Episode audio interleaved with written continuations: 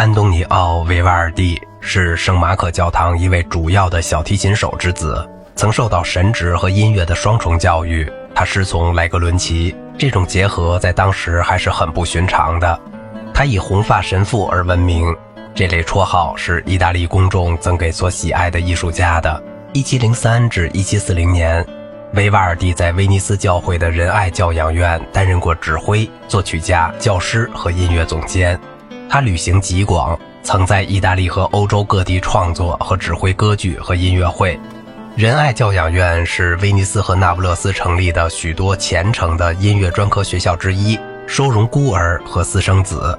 它像修女院一样的管理，为青年学生提供优秀的音乐训练，这对维瓦尔第也提供了最有利的环境。这种机构通过其教学，对整个国家的音乐生活产生了重大的影响。那些热心的青年业余爱好者被赋予了特权，有异常才能的个人的出现也给他们以刺激。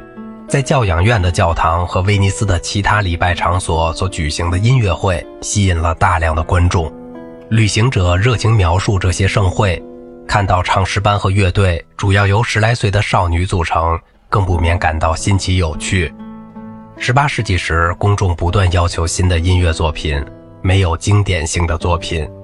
任何种类的作品，只有极少数能够存活两三个演出季节。维瓦尔第必须为教养院中反复举办的每一个音乐节提供新的清唱剧和协奏曲。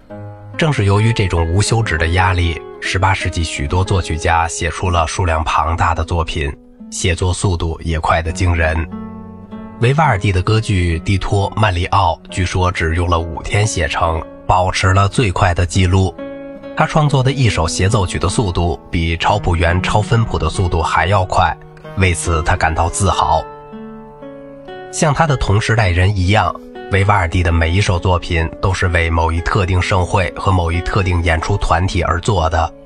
他应约创作了四十九部歌剧，大多是为威尼斯，也有几部是为佛罗伦萨、费拉拉、维罗纳、罗马、维也纳和其他城市而作。他为仁爱教养院写作了许多协奏曲，这是教堂节日礼仪中所常用的一种题材。但是，他也有大量的作品在出版时提献给外国的保护人。除了歌剧之外，他现存的作品还有五百部协奏曲和新福尼亚，九十首独奏的和三重奏的奏鸣曲，以及许多康塔塔、经文歌和清唱剧。今天，维瓦尔第主要以管弦乐作曲家而闻名。他生前出版的作品大多数在阿姆斯特丹出版，只有约四十首奏鸣曲和一百首协奏曲。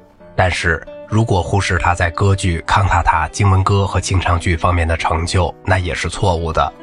一七一三至一七一九年间，威尼斯剧院上演他的作品比其他作曲家都要多。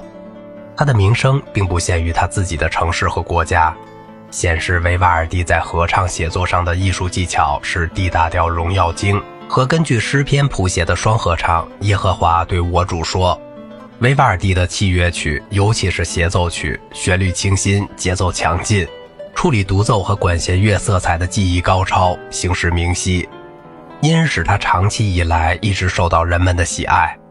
许多奏鸣曲以及早期的某些协奏曲显示出科雷利的影响。不过，在他出版的第一部协奏曲集中。维瓦尔第已经表现出他充分意识到托雷利和阿尔比诺尼所特有的那种追求清新的音乐形式、强劲的节奏和特有的独奏写法的时代趋向。夏尔德布罗塞斯谈威尼斯的音乐会，这里有一种超凡脱俗的音乐，即教养院的音乐。